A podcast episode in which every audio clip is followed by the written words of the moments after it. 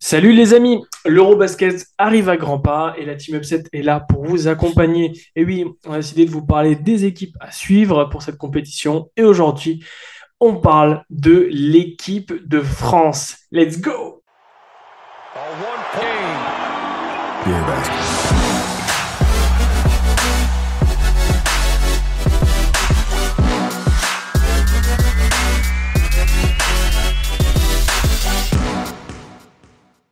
Est très content de se retrouver tous les trois, toujours Olivier, Romu et moi-même pour vous servir. Ça va les gars? Salut. Quentin, Salut, Romu, salut à tous. On est très très chaud aujourd'hui parce qu'on va parler de la belle, la glorieuse, la magnifique. Oh là là, je ne tarie pas d'éloges sur cette équipe. Et oui, c'est l'équipe de France.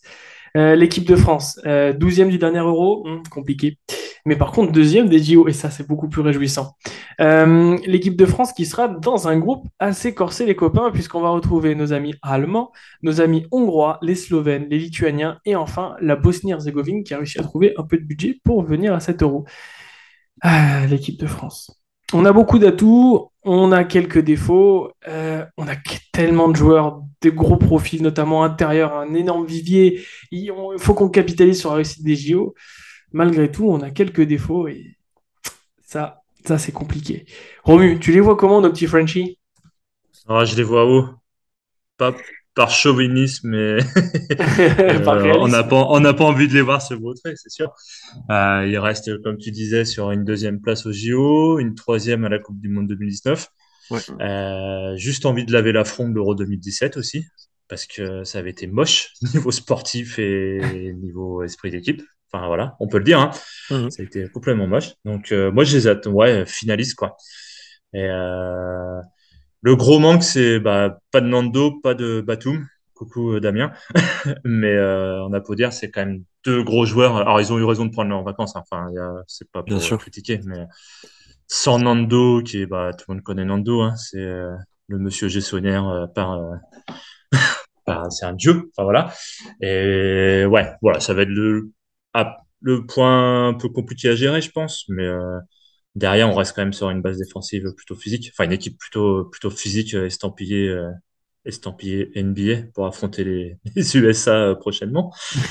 Clair. moi, je les vois, voilà, je les vois finir. Il y a une équipe qui me fait peur, mais allez, je les vois finir finaliste toujours. Ok. Je les vois en finale. Au moins, Ouais. c'est clair. Et ben écoute, moi, je les vois gagner. Moi, je nous vois euh, gagner parce que, parce que voilà, on nous attend au tournant. Et dans ces moments-là, euh, quand on fait pas trop de bruit, qu'on nous attend au tournant sans vraiment nous attendre, bah, c'est là qu'on gagne. Donc euh, pour moi, ça va être la victoire. Malgré tout, est-ce que pour toi, Olive, il n'y a pas trop de profils similaires, trop de, joueurs en doublon dans cette équipe? Quand j'ai préparé cette émission, je me suis dit, bon, finalement, finalement, c'est facile à scouter cette équipe. Bon, c'est facile parce que, bah, parce qu'on les suit à mort, qu'on les aime et qu'on les connaît, mais c'est aussi facile parce que finalement, elle est quand même très lisible, cette équipe. hein. Euh, c'est l'identité collée. Alors, c'est lisible parce que, voilà, c'est le même coach depuis 2009. Donc, bah, on s'appuie sur de la défense, de la physicalité, de l'agressivité, des joueurs identifiés avec des rôles très précis. Et ça, ça ne bouge pas. Quels que soient les joueurs, ça a toujours été comme ça. On a la chance d'avoir un Gobert élite et en, FIBA encore plus élite, euh, et un Vincent Poirier qui a énormément progressé. Finalement, on peut même discerner une forme de, de complémentarité.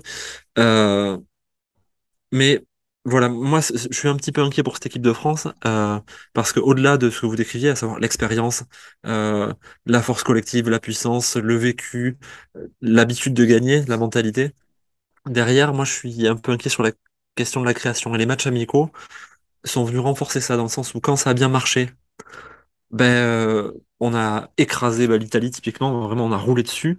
Par moment les Pays-Bas, la Belgique, on a roulé dessus par séquence, mais quand ça marche pas, quand en défense on n'arrive pas à avoir l'intensité qu'on a habituellement, les équipes nous inquiètent parce qu'elles mettent leur shoot, nous on perd des ballons, on a tendance à forcer, à insister avec un Evan Fournier par exemple qui sera bah, le créateur essentiel de cette équipe.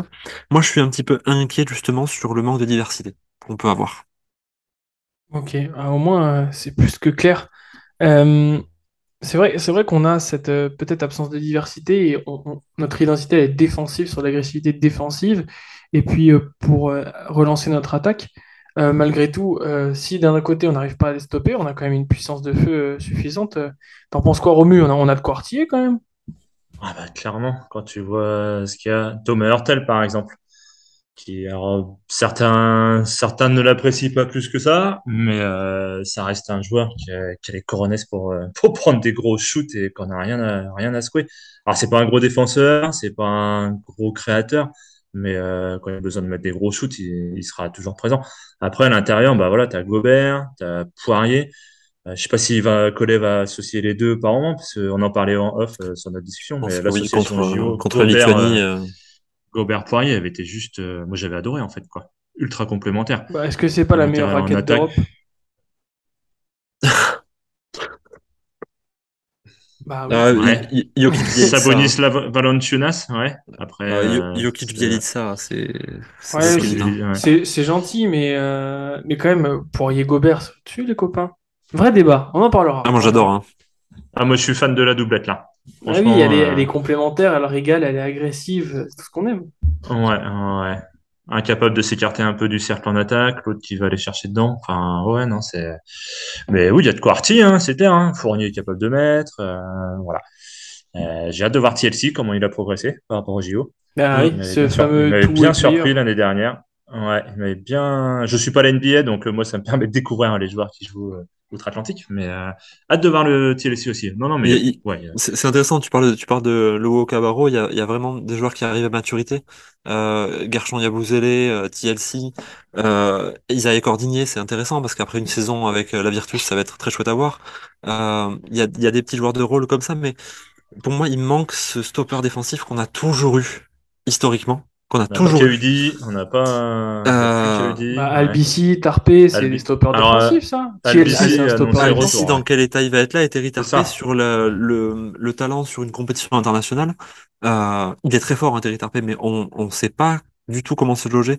Euh, Franck Tilekina, au Mondial 2019, a fait un boulot dingue et au JO aussi. Mais il y a Francky. Non, il est blessé. Francky n'est pas là. Non, c'est vrai, Ah, pauvre ouais. garçon. Fallait travailler, Coco. Ouais, je sais, mais Francky bon. n'est pas là et, Ah non, et il n'y a Evan, pas de Frankie. et- ouais. Evan va devoir faire deux fois plus d'efforts à la création puisque Nando n'est pas là. Et, et on, alors, pardon Evan, hein, euh, mais on connaît la tendance que Evan peut avoir parfois à être dans du hero ball, euh, ben, notamment en finale de, des JO euh, ou euh, en demi-finale euh, Hmm. du mondial. Voilà, c'est, ça peut être parfois très très compliqué quand il a décidé de, de garder la balle pour lui. Euh, voilà, heureusement on a Rudy. Et Rudy, ben, Rudy, c'est Il va combler les brèches comme à Utah. C'est Ouais, ouais, mais, mais il apporte offensivement aussi. Enfin, franchement, Oui. c'est, lui Ouais, pour ouais, le coup, c'est ouais. un pivot en FIBA qui est. euh, Je, je, je, je, on se rend compte dans, dans 10 ans, dans 15 ans du niveau de ce garçon. Euh, en NBA bien sûr, mais en FIBA, ce qu'il a pu apporter à l'équipe de France, le step-up qu'il leur a permis de faire.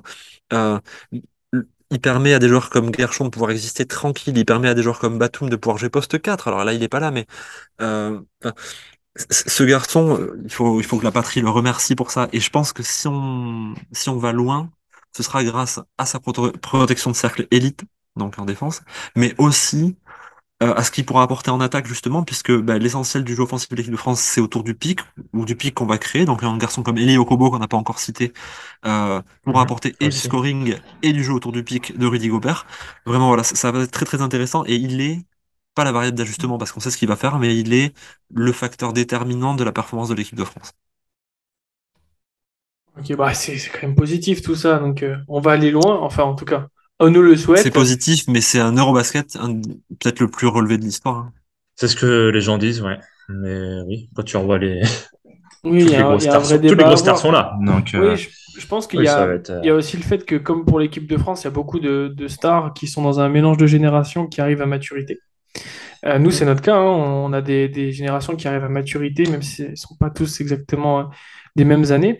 Et euh, on a aussi la chance d'avoir euh, beaucoup de, de profils euh, en équipe de France.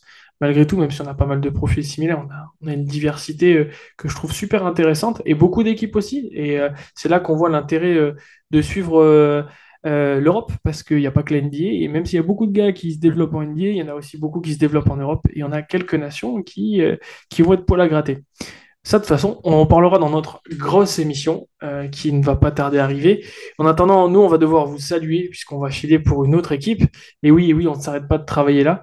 Euh, on vous souhaite quoi? On vous souhaite euh, un bon euro. On vous dit à très bientôt et puis on vous fait des bisous. Ciao, ciao. Allez les bleus. Ciao. Salut les gars.